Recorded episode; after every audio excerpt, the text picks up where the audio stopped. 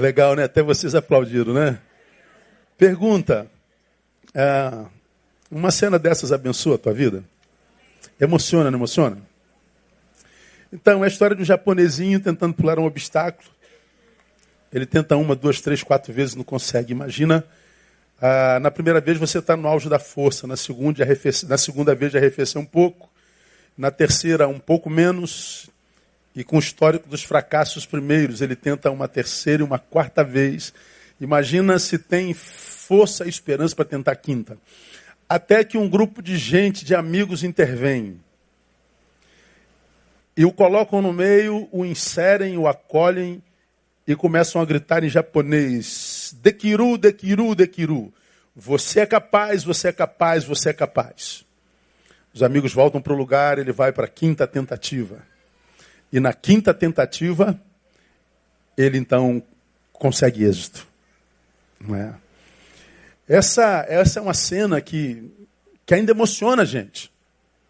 E me emocionou a beça esses dias, impressionante. E se cenas como essas, imagine, se cenas como essa fossem comuns entre nós. Imagina se, se fosse comum nós vermos alguém caído, alguém é, impossibilitado, alguém ferido, e se fosse prática comum entre nós, vamos lá, você é capaz, não diríamos de queru, mas é, você pode, você pode, você pode. Imagina se isso fosse comum entre nós. Eu acho que é, o que carregaríamos dentro de nós seria muito mais saudável do que o que a gente carrega agora. Porque quando você vê coisas como essa, isso mexe com você e mexe para melhor, te dá esperança. Não é? Agora eu vou mostrar para vocês um outro vídeo que é de um homem matando um cachorro a paulada. Quer ver não, né? Pois é claro que eu não vou mostrar. É só para ver como é que a atitude dos outros ou a forma como os outros vivem afeta a forma como nós vivemos. A ação desses meninos, ou a forma como eles viveram o momento, mexe com a gente positivamente. Mas eu citei que ia mostrar o vídeo de um homem matando um cachorro. Você está dizendo, ah, não faz isso, pastor. Nós não queremos ver isso. Por quê? Porque a atitude maligna de um ser humano sobre outro ser também nos afeta. Então, a forma como os outros vivem afeta diretamente a forma como nós vivemos. A forma como os outros vivem a vida deles afeta absolutamente, indubitavelmente, a forma como nós vivemos a nossa vida. É como eu falei na quarta-feira passada, quem viu na quarta-feira passada, ah, nós falamos que a história dos homens, todos eles estão intrinsecamente ligadas. É, de uma forma ou de outra. Eu exemplifiquei é, dizendo, a minha história, eu dela sou escritor. Eu posso escrever a minha história sendo eu co coadjuvante dela, como posso escrever a minha história sendo eu o personagem central dela, o protagonista dela. Mas quem escreve a minha história sou eu. Só que a minha história, ela está absolutamente, absurdamente contaminada, positiva ou negativamente, pela história dos outros. Eu estou aqui na minha história bonitinho, num determinado dia da minha história, aparece na minha história o, o Peter. Que eu não sei de onde veio, para onde estava indo, não sei que ele baixou aqui. E o Peter virou Betânia, e o Peter virou ministro. Então atravessou a minha história. Minha história nunca mais foi a mesma depois da do Peter, e a do Peter nunca mais foi a mesma depois de mim. Eu estava é, na minha história, no dia é, é, 7, de, setem 7 de, de, de fevereiro de 1986. E nesse dia, André atravessa na minha história. A avó empurrou no meu caminho, assim, ah. Bom, depois que Andréia entrou na minha história, minha história nunca mais foi a mesma, nem a dela. As nossas histórias, a minha da André cruzou, a minha do Peter cruzou, mas temos aqui gente com quem eu nunca tomei um cafezinho.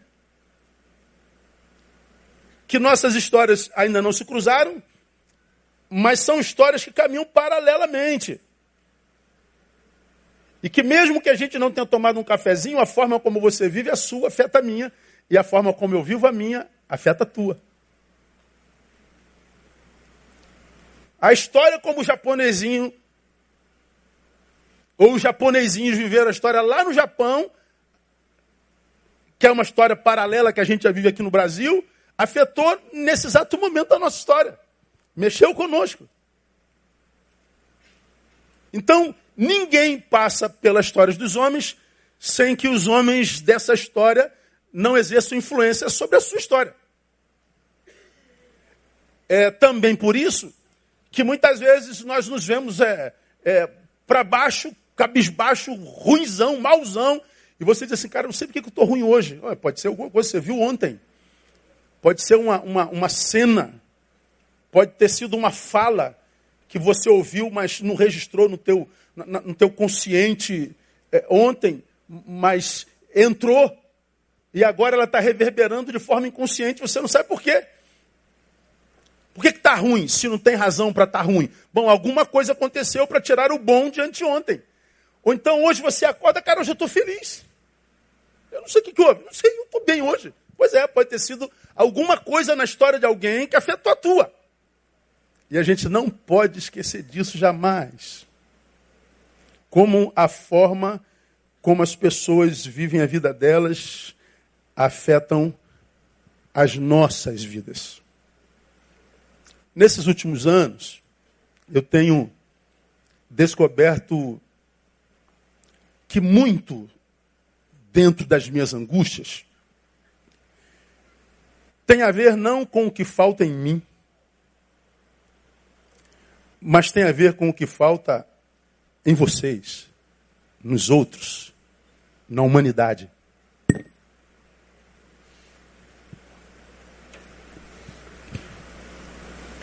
Está angustiado, Neilton? Por quê? Não sei. Está te faltando alguma coisa? Nada tenham em abundância. Por que está angustiado? Grande parte da e da tua angústia, tem descoberto, não é por causa de algo que falta em nós, é por causa de algo que falta na humanidade.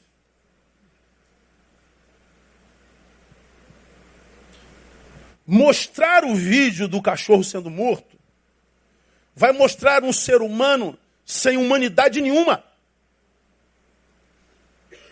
E tem o vídeo do homem matando o cachorro. Aliás, não tem um vídeo, tem. Chamar esse ser humano de cachorro é ofender a quem? Ao cachorro. Mas a gente não pode chamar o ser humano, dentro do qual não há humanidade, de cachorro, do que, que a gente chama esse homem? Pois é, o que a gente não vê nesse homem faz esse homem ser como é, e a forma de ser desse homem afeta a nossa forma. Dá para entender ou está difícil o que eu estou falando? Está dando para entender, não está? Então ninguém passa pelo que a sociedade incólume não passa.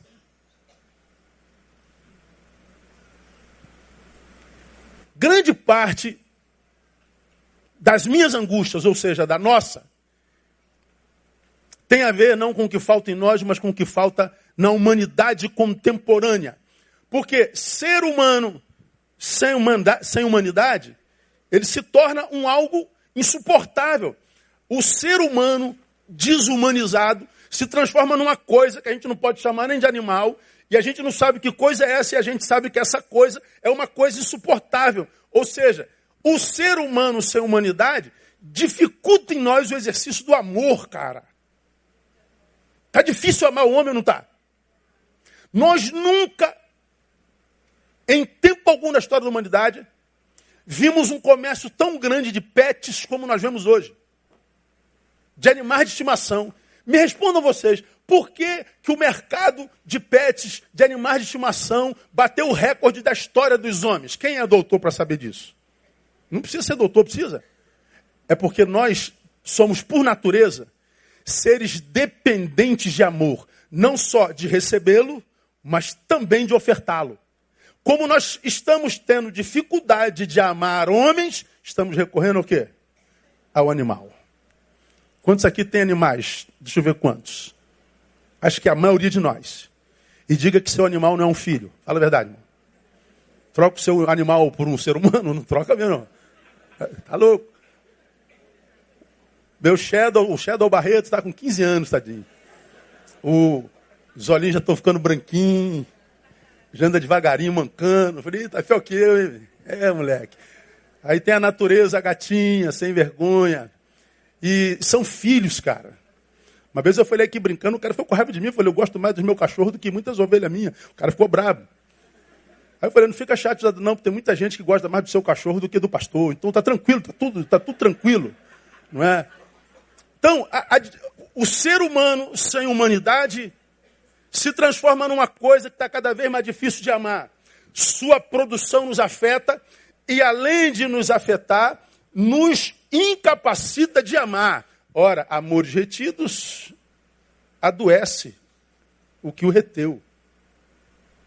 Não tem jeito, irmão. Não tem como não admitir que nós somos uma sociedade doente. Linda, mas doente.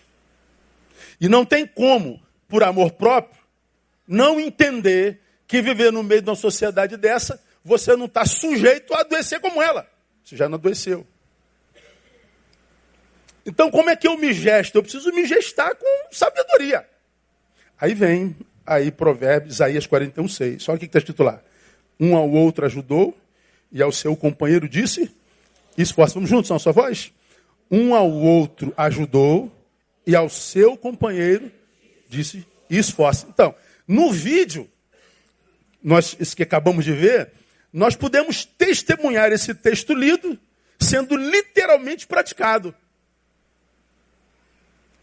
Todos aqueles alunos que já estavam sentados já tinham passado pela prova, pelo obstáculo. Aí chega na hora do molequinho, ele não consegue. Uma vez, duas vezes, três vezes, quatro vezes. Bom, a primeira vez a força já foi, na segunda, nós já temos a força arrefecida, como eu falei, e o espectro da experiência do, do, do anterior. Ou seja, a segunda vez já é movido pelo trauma. Na terceira e na quarta vez, um trauma mais fortificado já te dizendo: você não vai conseguir mesmo, cara. Você não conseguiu na primeira, na segunda, vai ter que conseguir na quarta. Até que entra amigo e diz: Diqueru, você pode, esforça-te, tenta mais uma vez. Bom, o fato é que a forma como o grupinho viveu influenciou a forma do menininho viver. E influenciou positivamente. E aquilo que nós vimos ali foi Bíblia purinho. O que, é que nós aprendemos nesse texto? Que não só é lido, mas foi praticado no vídeo que nós acabamos de ver. Nós vemos que a, a palavra de Deus praticada ela produz sinergia entre os homens. Um ao outro ajudou, ao seu companheiro disse: esforça-te. E por alguma razão, a palavra esforça-te saindo da minha boca gera força no corpo daquele que a ouviu. É mágica, pastor? Não, é Bíblia. É palavra de Deus.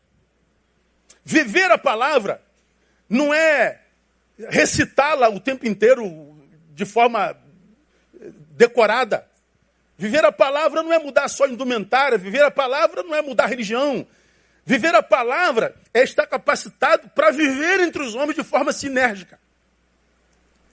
A palavra lida gera sinergia entre os homens. A palavra grega, sinergem. Sim é ajuda, ergon, força.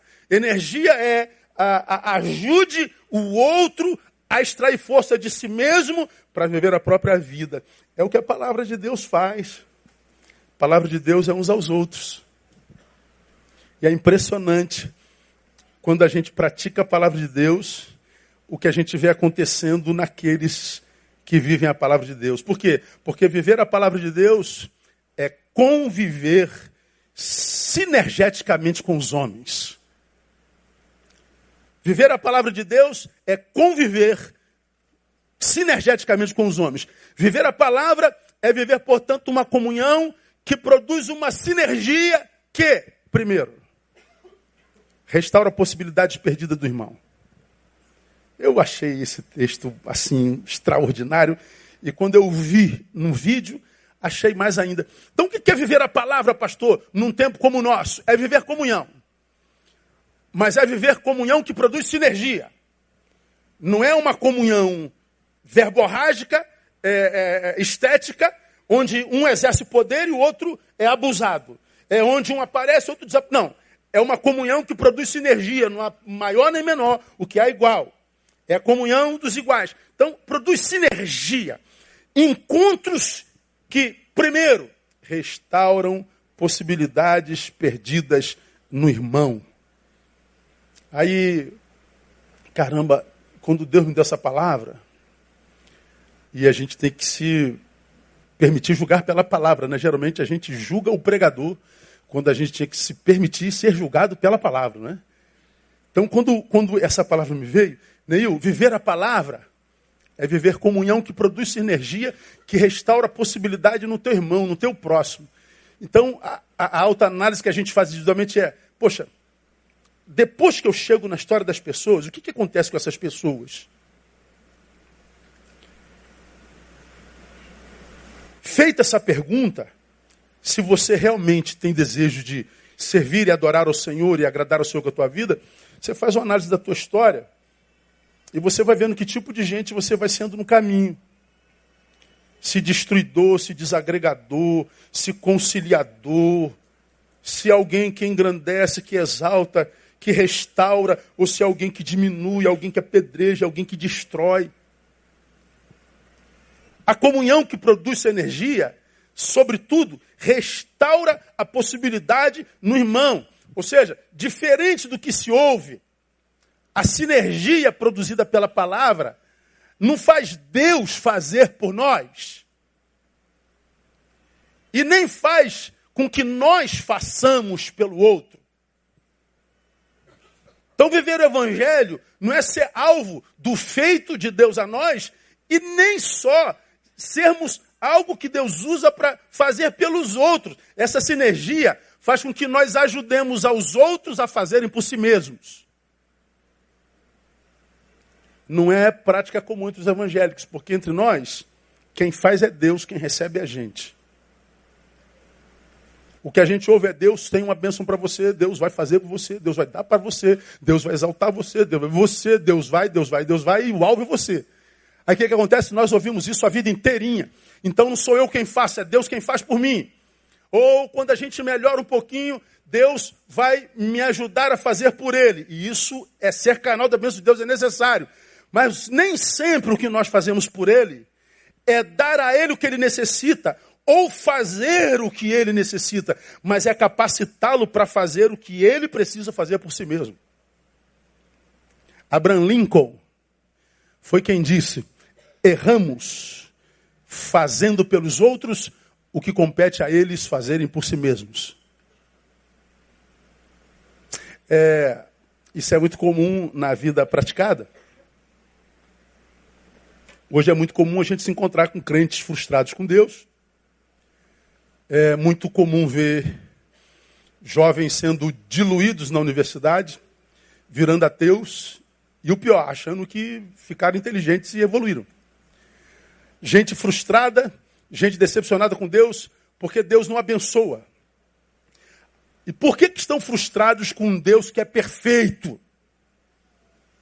Porque na cabeça deles, quem faz por eles é Deus, e não eles por si mesmos.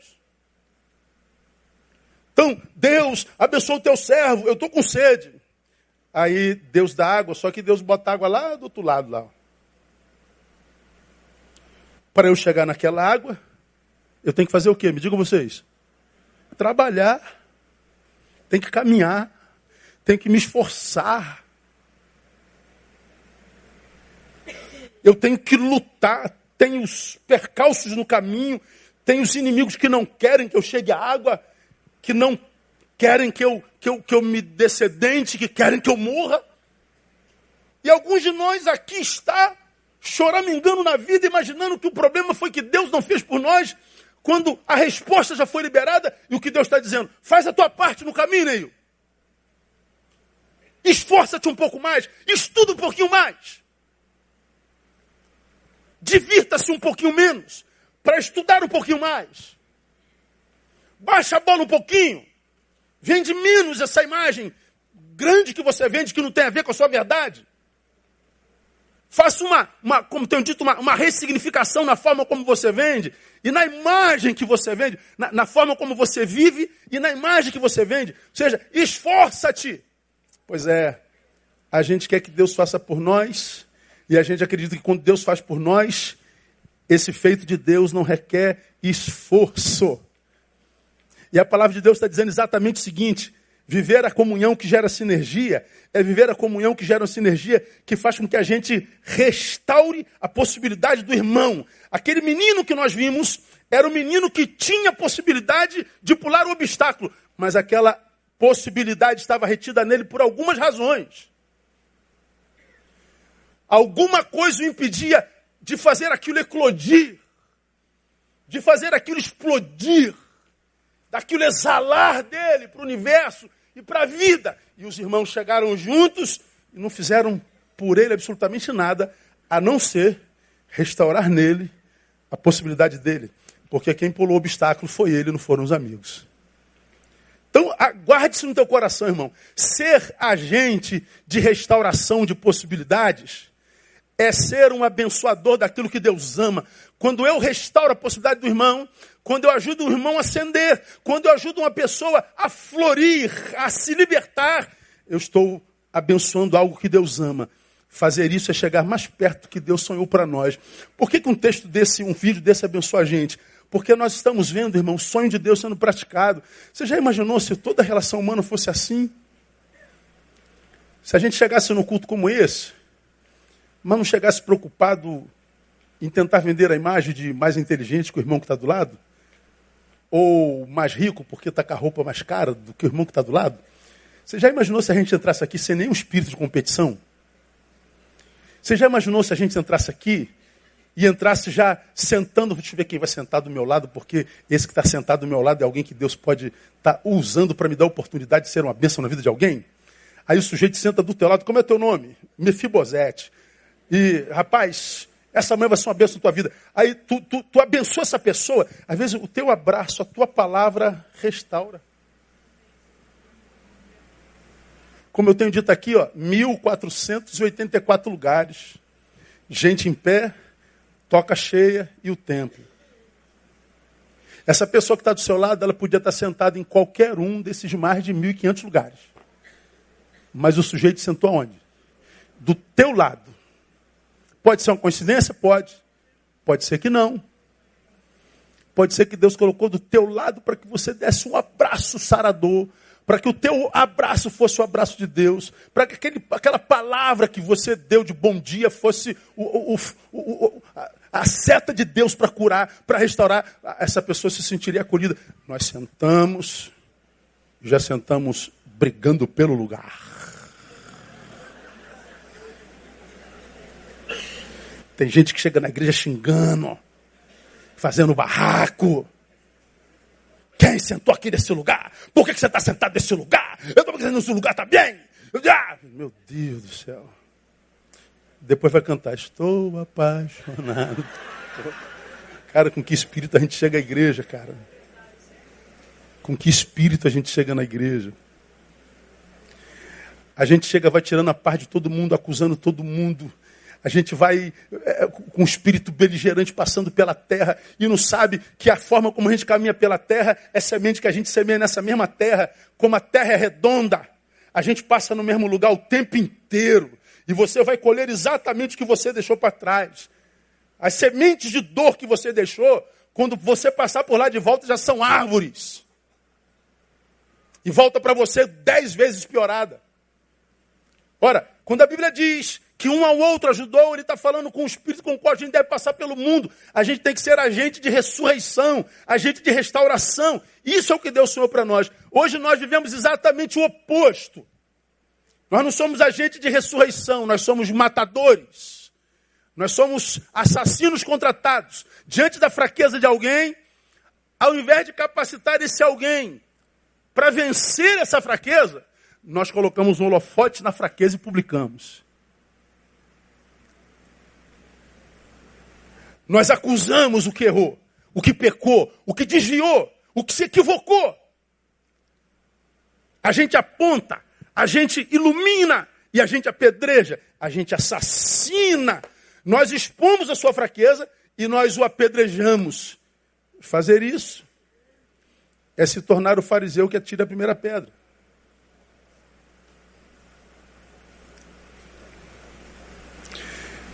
Restaurar a possibilidade de um irmão, irmão, é, é devolvê-lo curado a si mesmo, sabe? Todos nós estamos afetados pela forma como os outros vivem. Todos nós estamos contaminados pela forma como os outros são. Todos nós estamos doentes. Uns mais, outros menos. Todos doentes. E ao invés de darmos as mãos doentes que somos, nós expomos a doença do outro e acabamos de matar. Bom, isso tudo volta para a gente. Como eu tenho dito, todos nós estamos exatamente onde merecemos estar. Embora você acredite porque está mal, que não deveria estar aí. Mas faça uma análise isenta da tua vida e veja se você é mais restaurador, é agente de ressurreição ou é agente de acusação. Agente de apedrejamento do que que você é. Eu recebi um testemunho muito legal hoje. Perdi meu celular, eu já tinha trazido ele para cá. Tá aí um. Tá. Eu estou no meu gabinete e chega um testemunhozinho. Testemunho tem um monte, né? Esse aqui achei legal. Eu tenho uma ovelhinha lá no Espírito Santo que não é desse rebanho, diria Jesus. É de uma outra natureza. Mas é ovelhinha. Ela tem uma amiga que é cubana. Trocaram lá o zap delas e tal, e não angústia já nada, desistindo. Aí mandou uma sugestão. Tentou restaurar ali a, a, a possibilidade. Aí a, a, R cubana, que é o nome do, do zapzinho dela, mandou um zap agradecendo. Ia te, Oi, amiga, ia te mandar inbox, talvez não faria sentido te mandar escondido algo que você expôs. Um tempo atrás, conversando com você, tarde da noite, risos, você me disse: procure o Neil Barreto. Vou te dar uns links para você vê-lo no, no YouTube. Naquela época assisti e me fez refletir. Uma semente sua, amiga, germinou aqui, em Cuba, no meu quintal. Ela cresceu, deu galhos, frutos que germinaram também em outros quintais, porque eu compartilhei. Dias atuais, fiquei uma semana fora da internet. Todos os dias ouvi no Deezer, Neil Barreto, não sei nem o que é Deezer. Através de você e dos sermões dele, fui e estou sendo desconstruída, sendo feita novamente, não como uma religiosa, mas o mais importante, como ser humano. Graças ao seu grão de mostarda usado por Deus que você pediu, estou sendo uma nova R cubana. Obrigada, amiga. Aí a amiga do Espírito Santo falou assim: ó, a semente é tu, pastor. Deus abençoe a semente. Aí eu, eu falei: não, semente não sou só eu. Uma semente que não tenha um jardineiro para jogar na terra é semente que não presta para nada. Se eu sou a semente, você foi a jardineira. Aquela florzinha é nossa. Então no céu a gente divide o galardão. Ah, uma pessoa ressuscitou porque alguém compartilhou uma semente da palavra. Isso tudo volta para ela. Ao invés de você ficar enfiado nesse Facebook, nesse Instagram, fingindo que é o brasileiro mais apaixonado pelo Brasil, acusando todo mundo, jogando todo mundo na fossa, no inferno, querendo mal de todo mundo, todo desgraçado. Isso é meio coisas boas. Ou xinga todo mundo no Facebook, mas quando chegar no final de semana, deixa eu ver quanta gente eu matei, quanta gente apedrejei, quanta gente eu xinguei e a quantas gentes eu devolvi vida, restaurei possibilidade. Aí talvez a gente consiga ver porque para alguns a vida é simpática e para outros a vida é antipática. Porque de alguns a vida é amigo e de outros a vida é inimiga.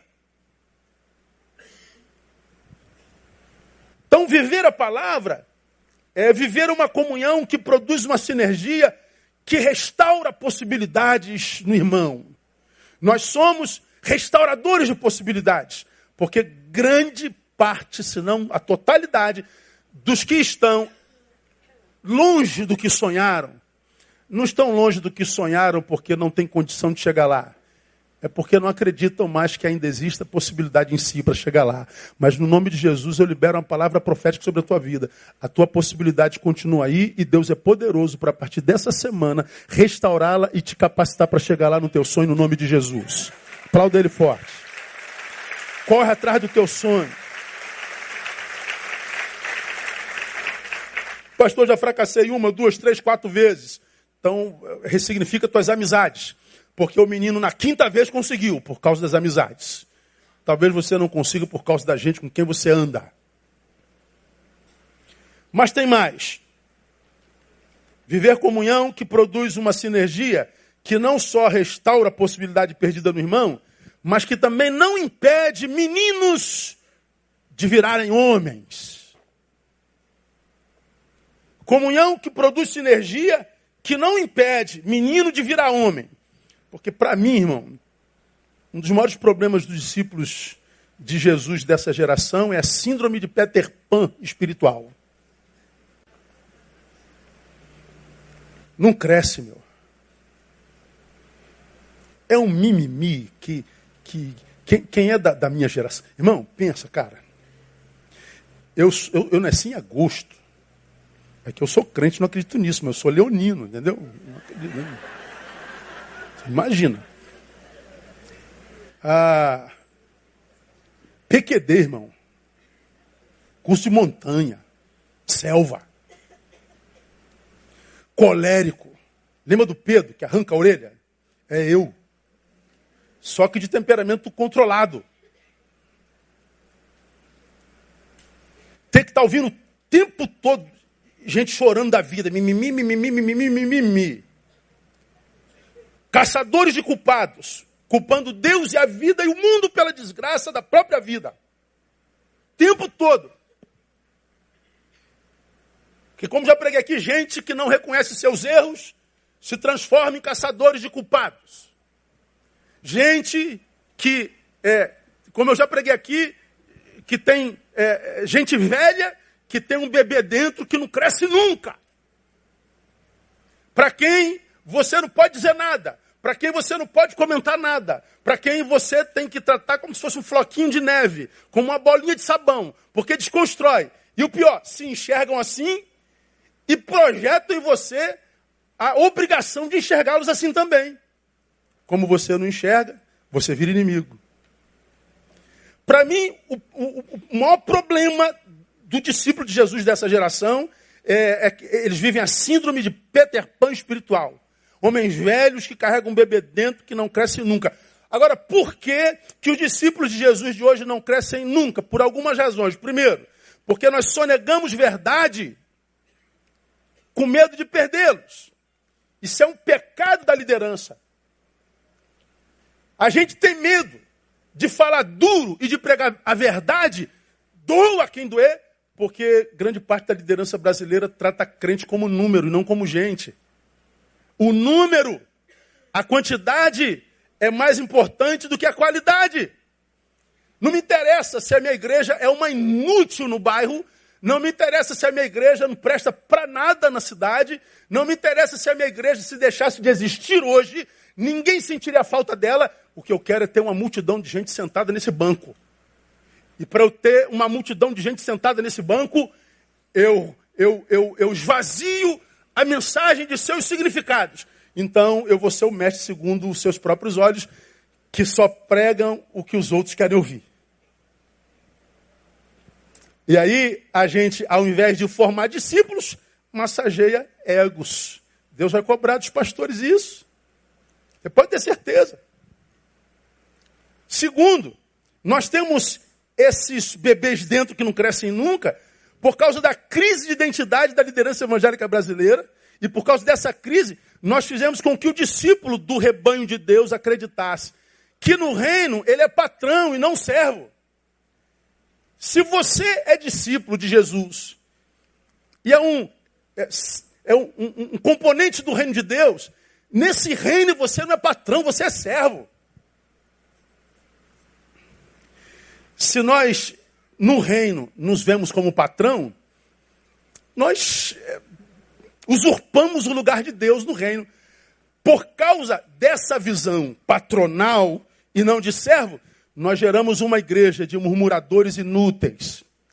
De gente que vive reclamando da vida, reclamando do pastor, reclamando do ar-condicionado, reclamando do barulho, reclamando do silêncio, reclamando do, do, sol, reclamando da roupa, reclamando de tudo. É gente que murmura, é gente que reclama de tudo, mas só não reclama da sua própria inutilidade. De gente que não produz, que não serve, que não é canal, que não é caminho de Deus para nada. Crentes mimimis, crentes macacos, que vivem de galho em galho, de igreja em igreja. Magoei aqui, pulo para aquele galho daquela igreja lá. Magoei lá, pulo para aquele galho lá. Magoei lá, pulo para cá, magoei lá, volto para cá. Magoou de novo, daqui a pouco pula para lá. Daqui a pouco o galho quebra, está caído no mundo. Crentes macacos. E o pior, o crente macaco, quando quebra o galho, ele está no mundo, ele diz, é o galho que é fraco. Está para entender, não? O culpado é sempre o outro. É sempre o outro.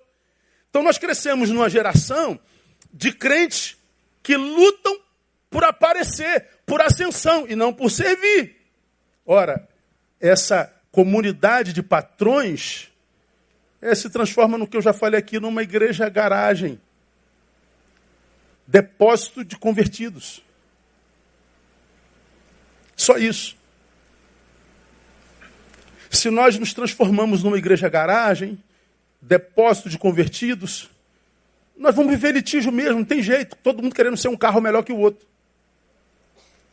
Quando a igreja de Jesus o Cristo deveria ser uma comunidade de serviço, comunidade da graça, que a, a simples existência seria uma mensagem para o mundo. Qual seria a mensagem do Deus da igreja através da sua igreja para o mundo? Deus estaria dizendo através da igreja: Eu me importo com vocês.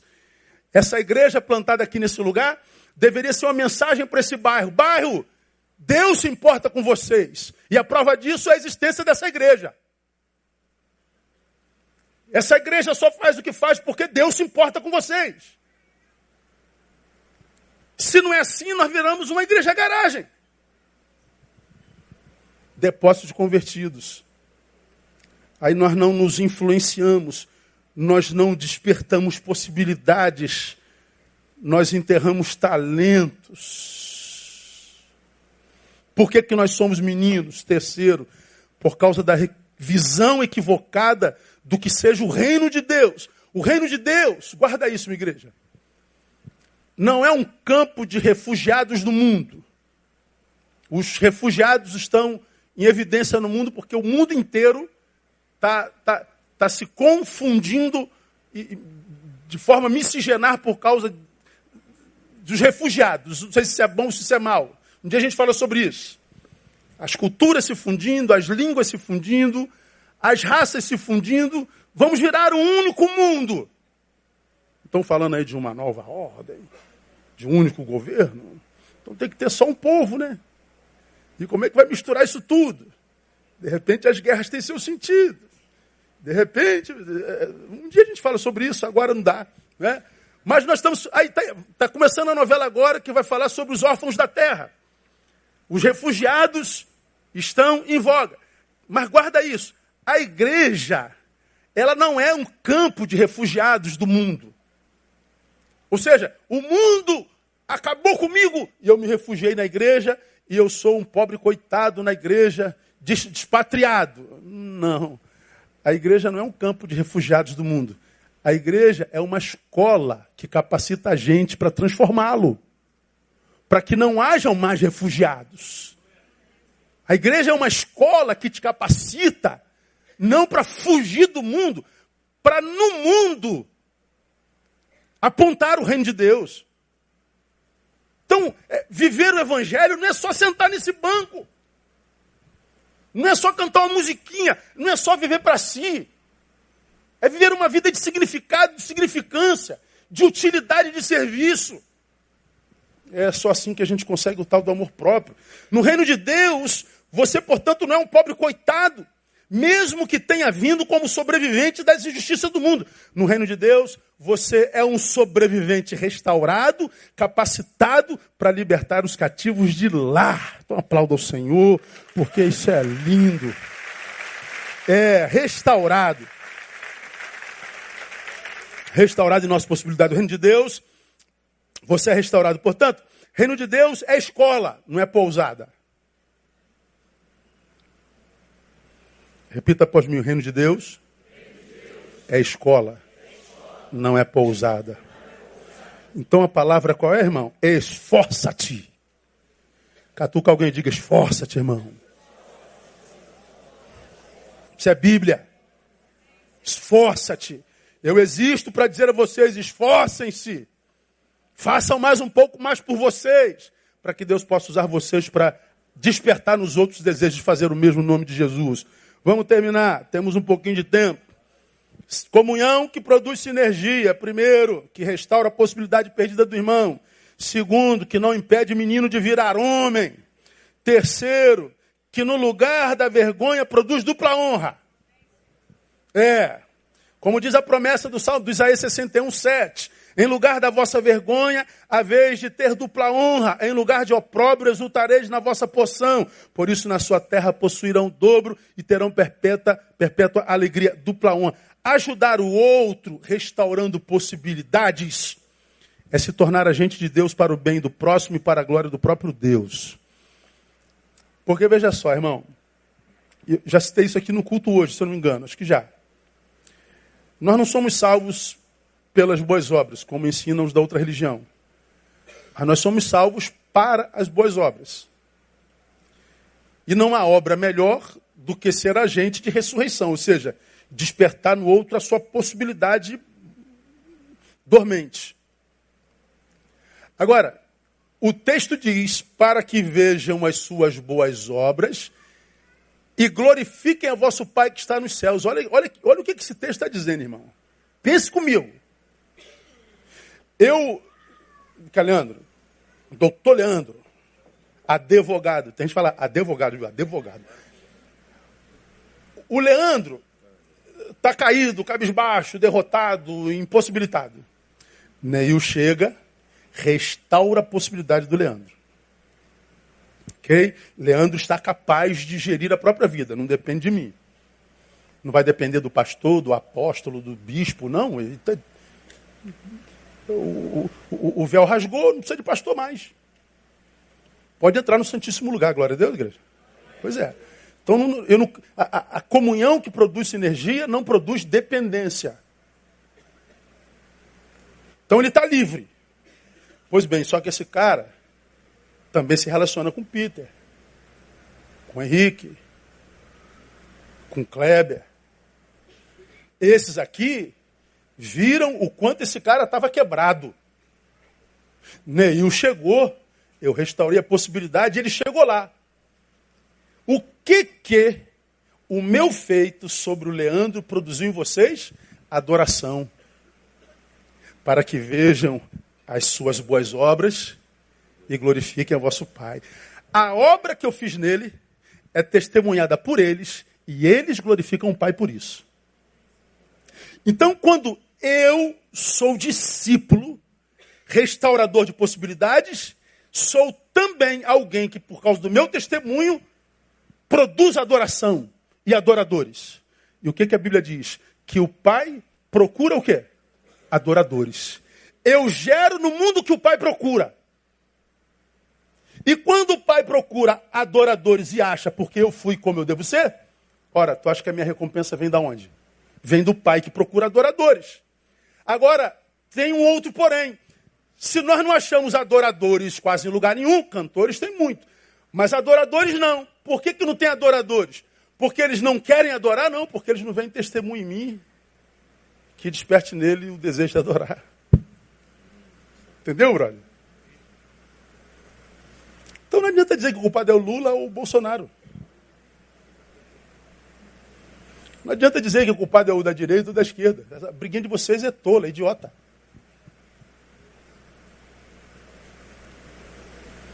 O culpado sou eu, pô. Eu, cuja vida não estimula ninguém. Obrigado, doutor. Ah, isso ajuda o velho que eu já estou para lá de Bagdá. Mas, é. então, é, a, a, minha vida que não estimula ninguém, minha vida que.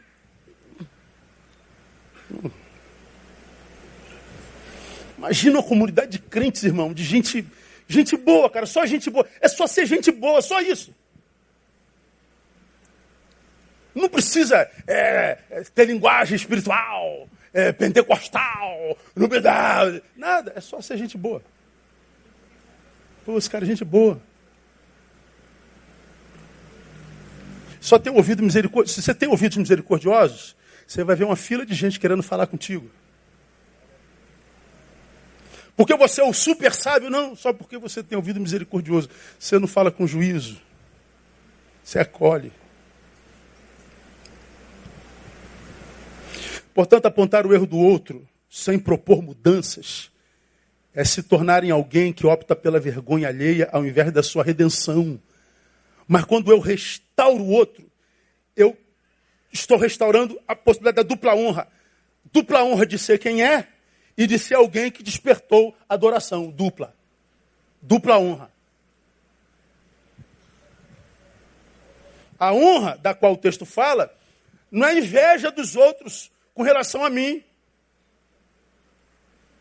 mas é admiração pela pertinência, pela coerência, pelo bom senso. É isso que o Pai espera de nós e que o cabeça da igreja espera de nós, seu corpo. Portanto, meu irmão, eu não tenho é, a menor dúvida do que, do que será a punição dos dessa geração que vivem com o dedo maligno, acusando todo mundo, desrespeitando todo mundo, desonrando todo mundo, acusando todo mundo, bombardeando todo mundo e, e todo mundo. Ah, se, se você é dos que só acusam, não propõe mudança, se você só acusa, mas não é referência para nada, você é só apontador de erro, você só coloca holofote no defeito, ah, você está impedindo alguém de gerar adoração na terra. É, eu não tenho a menor dúvida para os apontadores de erro, para os que menosprezam os caídos, para os que colocam holofotes nos defeitos, o juízo de Deus será sem misericórdia para com esses. Então, igreja, é, deixa essa geração ir, não vai da valsa, pedrejando, acusando, desrespeitando, amaldiçoando. Fica quieto. É, cuida da própria vida.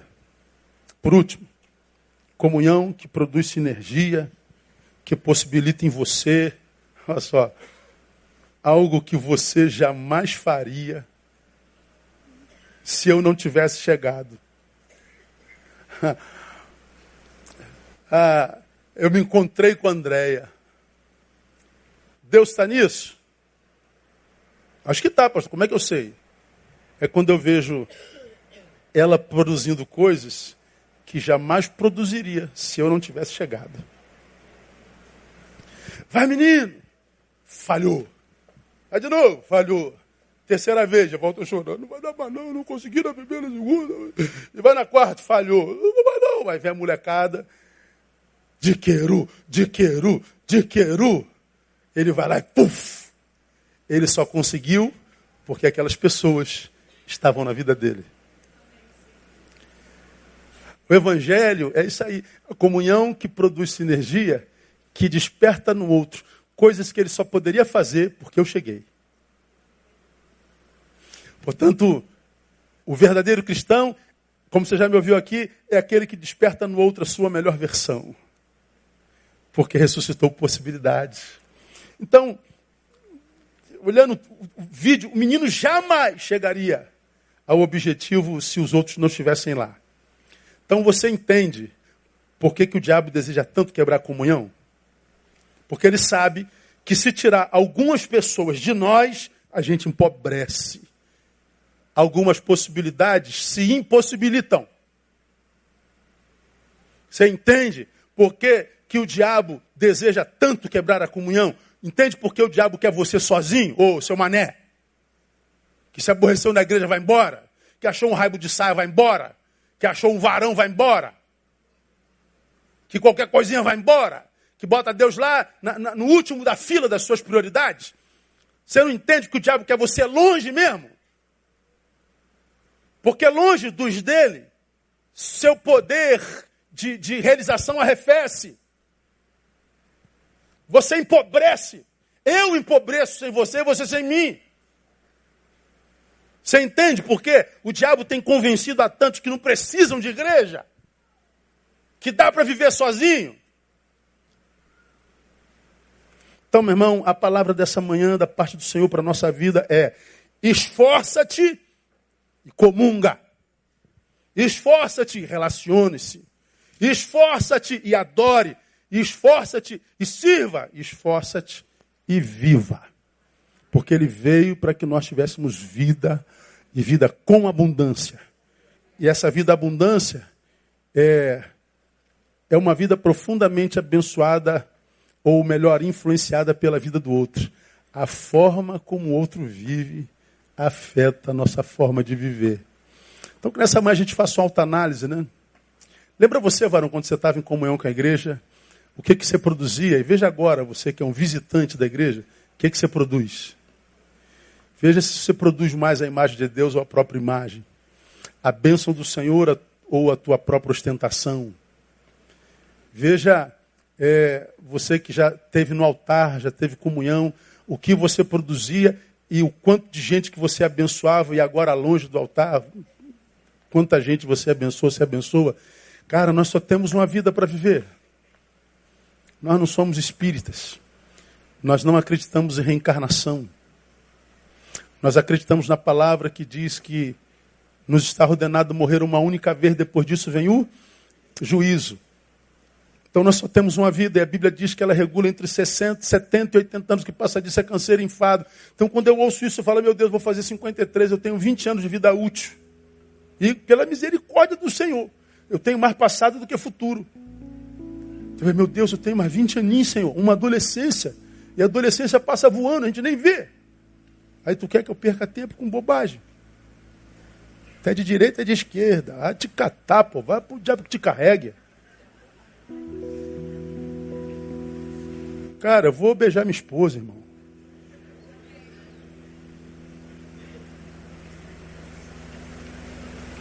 Eu vou cuidar do meu corpo para envelhecer saudável. Eu vou sentar à mesa com os meus amigos. Eu vou tentar ser uma referência para quem está sem referência nenhuma. Ser de alguma forma que alguém olhe para mim e diga assim, cara, eu quero ser como esse cara aí. Eu vou passar pela vida sem me preocupar absolutamente com a opinião daqueles que não gostam de mim, nunca tiveram comigo dez minutos. Se geste, pô. Você só tem uma vida para viver, cara. E está queimando essa vida com que projeto? Com que coisa? Então, a, a, a, a Bíblia, cara, a Bíblia é a coisa mais linda do universo. Eu vou te contar assim, tu, quando tu lê a Bíblia e, e quer saber como é que se vive, a Bíblia é brincadeira, cara. É um manual de Deus para cada um de nós. Mas pega a juventude que quer ouvir Gramsci, Marx. Nunca leu a vida de Marx, o marxista. Meu Deus, cara. Leia, miserável, a história do cara que você vai ver que não dá para ser porcaria. Diga que é de Jesus de Nazaré. Diga que você é da palavra. Diz que você quer glorificar a Deus. Diga que você quer ter é, uma vida que faça o olhar para você e dizer: É meu filho amado em quem me comprazo. Você vai ver como é que a vida é dom de Deus e vale a pena viver. Que Deus te dê a graça, irmão, de não ser nem daqui nem de lá, ser de Deus, para a glória de Deus. E que Deus possa usar você como referência que Deus te dê sabedoria, uma vez que a vida do outro afeta a nossa vida, que você seja afetado por gente como esses meninos, que desperta em nós nossas possibilidades. Porque você pode estar no auge da tua vida, é de Deus. Ah, Deus pode fazer por você um pouco mais, em você um pouco mais. Você pode estar no, no, no, no, no buraco mais profundo da tua existência. É, é servo de Deus? Até de buraco, Deus é Senhor, Ele pode tirar daí e muito melhor. Então não perca a esperança. Nele podemos todas as coisas. Aplauda Ele, vamos ficar em pé, vamos embora. Aleluia. Dá um abraço no teu irmão. Diga assim: esforça-te, irmão. Esforça-te. Esforça-te.